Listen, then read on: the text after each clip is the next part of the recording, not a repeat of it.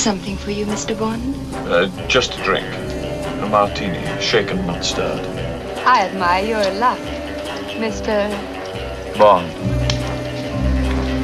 James Bond. Do you expect me to talk? No, Mr. Bond, I expect you to die.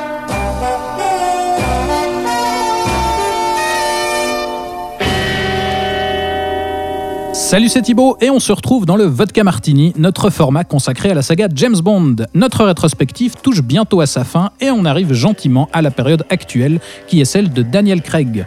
Mais avant ça, il nous reste une dernière étape et pas des moindres puisqu'il nous faut conclure la phase Pierce Brosnan avec son dernier épisode, L'inénarrable meurt un autre jour. Et pour en parler, je reçois Alexandre Caporal. Salut Alex. Salut Thibaut, le, le chef-d'œuvre de la saga. On est, on est ravis d'en parler aujourd'hui. Moi aussi. Et alors, comme on l'évoquait la semaine dernière, GoldenEye a réussi à moderniser la franchise et à lui faire passer le cap de l'après-guerre froide. Et de son côté, Pierce Brosnan a su conquérir le public et a remis le couvert ensuite pour deux autres films qui sont Demain ne meurt jamais et Le monde ne suffit pas, qui étaient, on peut le dire, je crois, un peu plus poussifs quand même que le renouveau opéré par euh, GoldenEye, Alex. Oui, effectivement, puisqu'on continuait un petit peu à. On restait un peu dans les carcans euh, entamés par, euh, par GoldenEye. Et puis, c'était des films bah, assez plan-plan et puis assez vite oubliés, un peu à la manière de ce qui s'était passé à la période Roger Moore, où finalement, on reprenait un peu un scénario de base avec les codes déjà établis de James Bond pour faire un énième épisode, si on veut. Sauf qu'à la, la différence près que durant toute la saga James Bond, on avait quand même des cinéastes derrière la caméra qui, qui apposaient leurs pattes et puis qui donnaient un petit peu leur interprétation des bouquins de Fleming et du personnage de Bond. Et qui restait Euh, sur plusieurs films d'affilée aussi. Exactement, qui restait sur plusieurs films, au moins trois euh, minimum. Et puis ensuite, euh, il, y a à cette époque Brosnan, euh, on est dans une logique différente, c'est-à-dire qu'on est dans, dans des films plutôt de, de producteurs. Albert Broccoli, tu, tu, tu l'avais dit dans l'épisode précédent, est, est décédé en 1996. Ce sera sa fille, donc Barbara Broccoli et Michael euh, G. Wilson, qui est un autre associé de Broccoli depuis un moment, qui reprennent le flambeau. Et on sent que leur stratégie ici, c'est d'engager en fait des yes man, si on veut, euh, chose qui est assez courante aujourd'hui à Oui, bah, Hollywood. c'est c'est un peu ce qu'on euh, retrouve chez Marvel finalement. Exactement, et puis qu'on retrouvait déjà donc dans les James Bond à cette époque-là. Et le but, c'était, bah, ils ont changé de cinéaste à chaque fois, c'est-à-dire que Martin Campbell, qui était engagé sur GoldenEye, même s'il reviendra plus tard, on en reparlera dans Casino Royale, bah, il est directement out. On fait appel à deux autres cinéastes euh, consécutifs pour les deux prochains. Roger Sp- Spottiswoode et Michael Apted, Ah, qui sont des noms qu'on a retenus évidemment. Magnifique, ouais, c'est ça. Et puis là, un autre nom qu'on va forcément retenir, euh, qui est donc euh, le, le néo-zélandais, euh, notre cher Lee, ah, le Lee Tamaori, pardon, voilà, je cherchais sur mes fiches le nom de ce, cet, cet artiste néo-zélandais Le absolument réalisateur de. Triple X2 quand même. Effectivement. Donc voilà, on est un peu dans cette stratégie-là où on va euh, vraiment faire des, des films de producteurs et où on va s'imprégner en fait purement de, de, de l'époque actuelle et de ce qui se fait à ce moment-là en termes de blockbuster. Et tous les films Brosnan seront vraiment hyper empreints de euh, cette époque un peu 90s et puis du, du format, si on veut, et des codes des blockbusters des années 90 euh, euh, à, cette, à cette époque. Mais alors ça c'est le cas justement pour en tout cas les, les deux, les deux précédents de Brosnan, donc Demain ne meurt jamais et Le monde ne suffit pas, mais là on arrive à Meurt un autre jour.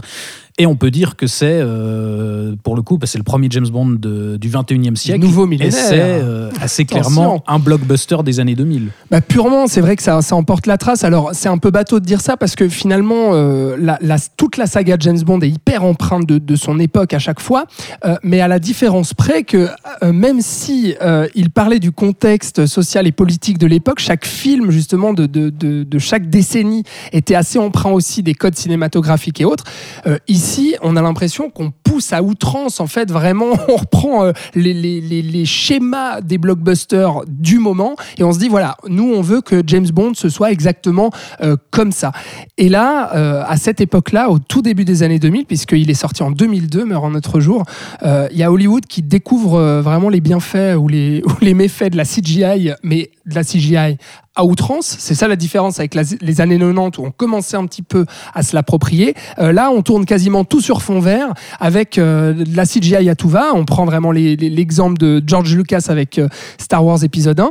Et là, on pousse les potards à fond. Et ça se voit, mais dès le début du film, cette rupture en fait de ton finalement euh, et de code, euh, avec cette intro, euh, cette scène pré-générique en Corée du Nord, où on a James Bond qui est impliqué dans une affaire euh, de, de trafic de diamants euh, pour euh, finalement poursuivre un grand méchant démoniaque qui, grâce à l'argent accumulé avec ses diamants, veut éradiquer la population à travers un faisceau lumineux projeté, un laser en fait, projeté d'un satellite. Enfin, surtout Enfin, la. Corée du Sud, a priori. Ou comment ça Déjà, il, veut déjà commencer par éradiquer la Ah Corée oui, du par la. Corée du Sud, oui, pardon. Oui, donc oui. Un, col- un colonel dissident de la, de la Corée du Nord euh, qui, est un petit peu. euh, Effectivement, ouais, on essaie de te placer un petit peu ce, ce- ce contexte politique-là. Et donc au début, on est en Corée du Nord, et puis on a James Bond qui va se battre sur un char. Et puis là, on- tout est fait sur fond vert.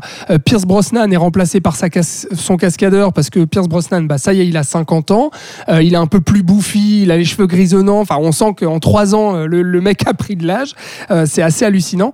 Et donc, on, on- on- on est, on est là-dedans, ça, ça tranche complètement et ça va trancher ensuite, ça va annoncer en fait le- le- l'ancrage dans les années 2000 avec ses obsessions euh, propres à cette époque-là euh, envers la, la technologie, la robotique et le transhumanisme, notamment le, le grand méchant justement qui, qui a changé de visage, c'est ce qu'on nous apprend après, c'est la révélation du film. Enfin, pardon si je vous ai spoilé Spoiler. le film, mais euh, euh, ça, ça en vaut pas spécialement Donc ce la peine. colonel euh, nord-coréen se transforme en espèce de, En de- occidental. de mania occidentale. ouais, ça. Exactement. Et euh, donc on annonce ça avec le générique aussi interprété par Madonna, euh, Die Another Day, qui a une voix très robotique et puis qui va annoncer un petit peu ce qui va se passer là. Et, et tous ces éléments euh, d'obsession technologique et robotique, euh, on a, on l'a aussi dans l'aspect du méchant Zao, qui est en fait le bras droit euh, de, de- du, du grand démoniaque, euh, qui a le visage défiguré et incrusté de diamants, et puis euh, où on sent aussi qu'il a subi des transformations euh, génétiques avec une carrure robotique. On a euh, la voiture au gadget improbable, on, on aura une voiture invisible aussi, enfin ce genre de choses-là. Euh, les lunettes de réalité virtuelle de James Bond données par Q, l'armure augmentée aussi de ce, de ce méchant Graves et ses gadgets complètement délirants. Qui, qui annonce presque Iron Man d'ailleurs. Exactement, tout à fait. Dans la, dans la scène finale, avec des gadgets qui, qui tirent des faisceaux électriques, ce, genre de choses-là. euh, et puis même le, royaume de glace dans lequel il va se, placer, euh, ce, ce Grace. euh, on, on sent aussi ce- ce- cet aspect assez froid et technologique, rien que dans le design en fait de, de ce côté, euh, de, de ce, de ce royaume de glace, pardon. Et pourtant, au début, on veut nous faire croire à un aspect un peu plus sombre de la saga et plus réaliste, alors que finalement, ce sera tout l'inverse, c'est-à-dire qu'on va pousser les potards à fond dans la démesure, la grandiloquence et puis les incohérences à tout va. Euh, mais au début, on a quand même James Bond qui est séquestré en Corée du Nord, euh, qui a de la barbe, qui a les cheveux longs, et puis on va suivre à travers euh, une ellipse. Ça, c'est d'ailleurs la bonne idée euh, du, du film, peut-être la seule bonne idée, mais c'est dans le générique. On va suivre à travers des ellipses les, les fois où il se fait torturer en fait. Ouais, c'est un des rares euh, génériques qui raconte quelque chose par rapport à l'intrigue. Enfin, là, ça fait le Tout lien justement entre la scène pré-générique et euh, la suite du film où il y a eu cette ellipse de quelques années. Absolument. Et puis donc on va nous faire croire à, à- à ce côté un peu plus dark en fait de, de James Bond qui est malmené, qui est torturé, et puis qui est ensuite démis de ses fonctions euh, par M. euh, qui Comme est- euh, Timothy Dalton à l'époque. Exactement, dans Permis de tuer, euh, euh, comme George Lazenby dans Au service secret de Sa Majesté, et puis ensuite euh, Daniel Craig euh, dans Skyfall. Donc là aussi, on sent l'empreinte très forte post-11 septembre euh, de- du début des années 2000.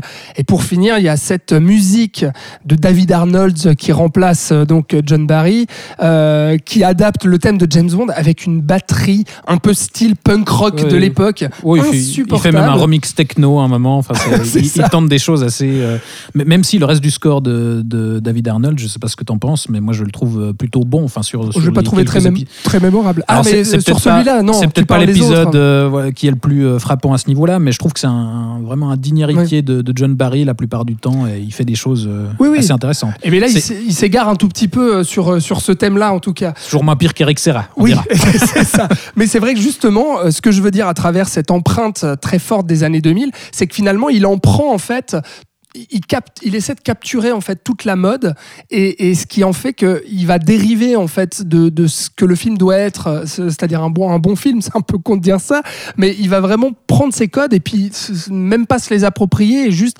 les, les, les mettre ici et puis de manière euh, bah, euh, assez, assez incohérente comme cette batterie punk rock qui va pas du tout quoi sur le thème de John Barry. Enfin, c'est toutes ces choses-là qui font que dans Meurt un autre jour, on est dans un film complètement décadent, poussé à l'extrême dans ses vices en fait. Et c'est ça, je pense, le gros problème. Mais alors au-delà de, de, cet aspect racoleur qui essaie de, forcer, de surfer sur, sur la mode de, du moment, il y a aussi un truc qui, qui faisait tout l'intérêt du film et qui le coule au final, c'est que c'est non seulement le 40 euh, non seulement le 20e film de la franchise, mais que aussi la, la date de enfin l'année de sortie du film, c'est aussi les 40 ans de la, de la franchise.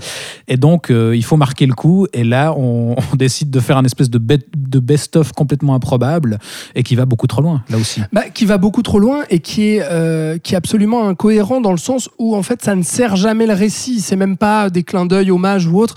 Euh, c'est juste des petites pièces comme ça où on se dit c'est comme un cahier des charges. Et, je pense que c'est ça le gros problème et qui a mis aussi des bâtons dans les roues des scénaristes.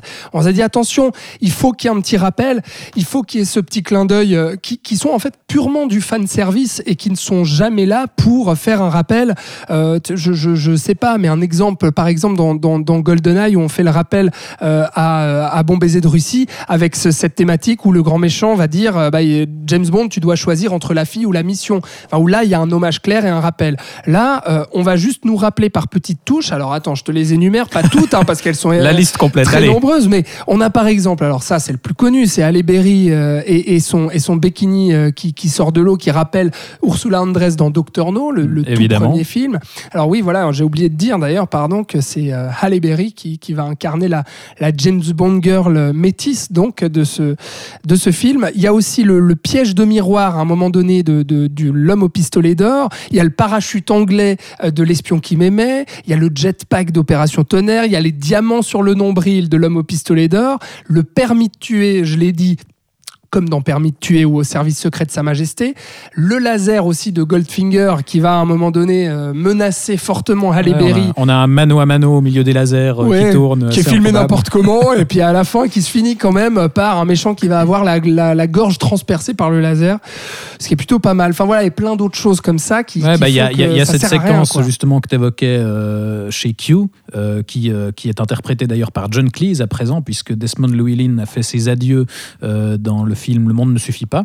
On lui a offert une belle sortie d'ailleurs. Tout à fait. Euh, et il y a ce passage où il va dans son labo et où on a euh, carrément un musée des anciens gadgets euh, de, des précédents films, où il y a dans chaque coin de l'écran voilà, la, la, la, chaussure à pointe de la méchante de Bon Baiser de Russie, le jetpack comme tu disais, et où c'est assez représentatif du film, où c'est ah regardez, la, la, franchise c'était bien, mais on, on raconte rien de, de particulier dans le film lui-même. Oui, et surtout on se perd en fait dans un scénario mais hyper complexe et hyper indigent en fait au lieu d'aller à la simplicité comme l'avait fait euh, GoldenEye comme l'avait fait très très bien GoldenEye euh, là on a un script vraiment boursouflé de partout avec cette intrigue autour de ce contrebandier mais qui est vraiment mais sans queue ni tête avec ce, ce cette chirurgie esthétique qu'il aurait subi que finalement on s'aperçoit que c'était la personne qui qui aurait dénoncé Bond en Corée du Nord et qui l'aurait fait emprisonner.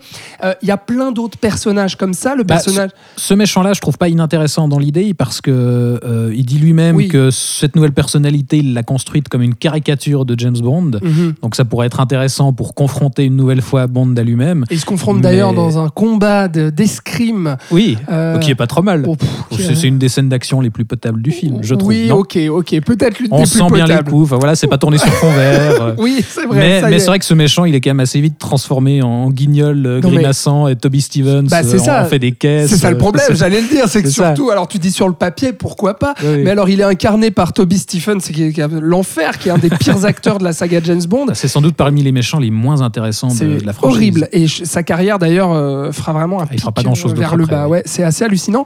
Mais disons que ça multiplie aussi les personnages. Le, le personnage d'Halle Berry, euh, qui est censé euh, être aussi ambigu, où on ne sait pas au début ce qu'elle représente. Alors, même si on se doute, elle, elle fait semblant que c'est une touriste aux Bahamas, euh, mais au final, ça va être une agente, elle aussi. Mais son personnage n'existe jamais. On a le, le, le, le- Rosamund Pike qui joue aussi une méchante. Qui est son premier rôle au cinéma d'ailleurs. Euh, Effectivement, eh bien, qui est la, la complice justement de Gustav Graves, mais qui n'existe pas non plus. Enfin, on multiplie un peu les pistes comme ça, les personnages et les arcs narratifs, pour au final faire un espèce de gloubi-boulga où euh, on va rien raconter du tout et on va se se concentrer de faire durer le plus possible les scènes d'action et de les remplir de pyrotechnie et d'effets spéciaux et de CGI et de fond vert à tout va euh, ju- jusqu'à écœurement vra- vraiment.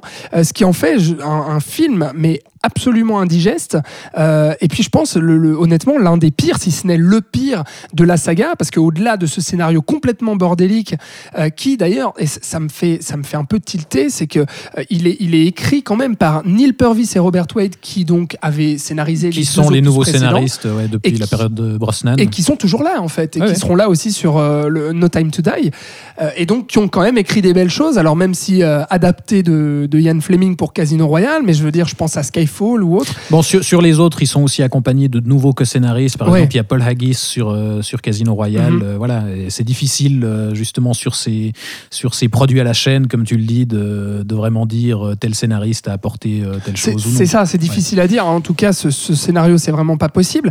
Et puis, ils sont pas aidés par la caméra de, de, de Lee Tamaori, qui est quand même.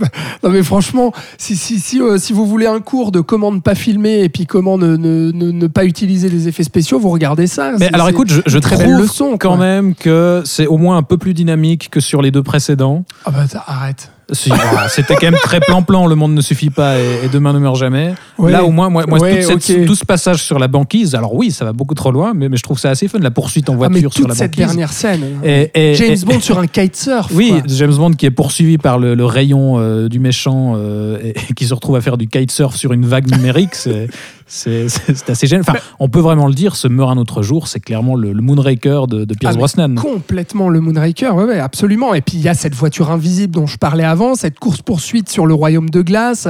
Et puis là où on fait péter les explosions à tout va et les gadgets euh, euh, vraiment, mais qui, qui sont renfermés dans les voitures, enfin c'est hallucinant.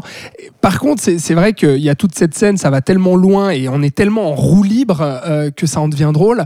Euh, mais euh, pour être honnête avec nos auditeurs, moi j'ai réussi à passer entre les gouttes jusque là. Je n'avais jamais vu Meurt un autre jour. Je l'ai Ah, je, je l'ai rattrapé. toutes ces années Euh, perdues. je l'ai rattrapé pour cette émission, mais tu me l'avais vendu comme un film. Tu vas dire, ah, tu, verras, tu verras, il pousse tellement loin que ça, ça en devient marrant. Ah, franchement, j'ai dû attendre une heure et demie avant qu'il monte sur un kitesurf et que je me dis, ah, ça y est, là, on est Ah, dans la mais- démesure et là, on, on- on frôle le nanar. Tu, quoi. tu ne sais pas apprécier les bonnes choses. Non, mais arrête, avant ça, avant ça, c'est insupportable. hein. Avant le, le kitesurf. Ah, moi, dès l'introduction et ce, ce- ce combat euh, en, overcraft euh, sur, sur les mines, euh, je, je ris. Et quand il s'accroche à la, à, la, à la cloche et qu'il dit, ah, sauvé par le gong. Ah oui. Voilà, c'est vrai qu'il y a ça aussi. Ils sont pas aidés par les dialogues non plus. Enfin, c'est infernal. En fait, vraiment, il y a, pas grand chose qui va dans ce film, à part, euh, comme je disais, le, générique qui joue pour une fois sur euh, euh, l'action et qui va nous passer en ellipse le, parcours de Pierce Brosnan dans ces prisons nord- nord-coréennes, quoi. Que, voilà. Voilà, on retiendra au moins ça. Madonna, qui fait une apparition dans le film aussi oui, d'ailleurs. oui, j'allais dire ouais, un caméo, ouais. effectivement. Non, bon voilà, euh, que dire de plus, euh, si ce n'est que c'est quand même le, le- à ce stade-là euh, de la franchise le plus gros budget de la saga. On est à 140 millions, on a tout fait péter. Et ça se voit. Ouais, et ça se voit effectivement. Et le plus gros succès aussi, encore une fois, c'était le cas de GoldenEye la semaine dernière. Et là, avec Mort un autre jour, on, on dépasse tout. D'ailleurs, avec Pierce Brosnan, ça dépassera en fait, que ce soit en budget ou en recette, de film en film, ce sera progressif. Et là, on atteint les 456 millions euh, de dollars au box-office. Enfin, c'est affolant. Ouais, et c'était pas gagné parce que quand même cette année-là, il débarque face à Spider-Man, aux suites du Seigneur Ouais. des Anneaux, de Harry Potter, de Star Wars, c'est l'attaque des clones qui sort à ce moment-là aussi. Ouais. Euh, et donc je crois qu'aux États-Unis, il a, il a quand même du mal à, à s'imposer, mais c'est vrai que sinon, il assure quand même, quand même un, un assez gros succès. Donc, euh, Oui, et puis il me semble qu'il restera aussi assez iconique pour, pour, pour une génération du début des années Ah 2000. oui, bah, comme je te disais dans le précédent épisode, moi c'est le premier que j'ai vu au Ouais, cinéma, voilà. donc euh, je me suis fait la VHS en boucle, gamin, je trouvais ça formidable. Effectivement. Voilà, donc meurt un autre jour, les potards à mille, pas peur du ridicule.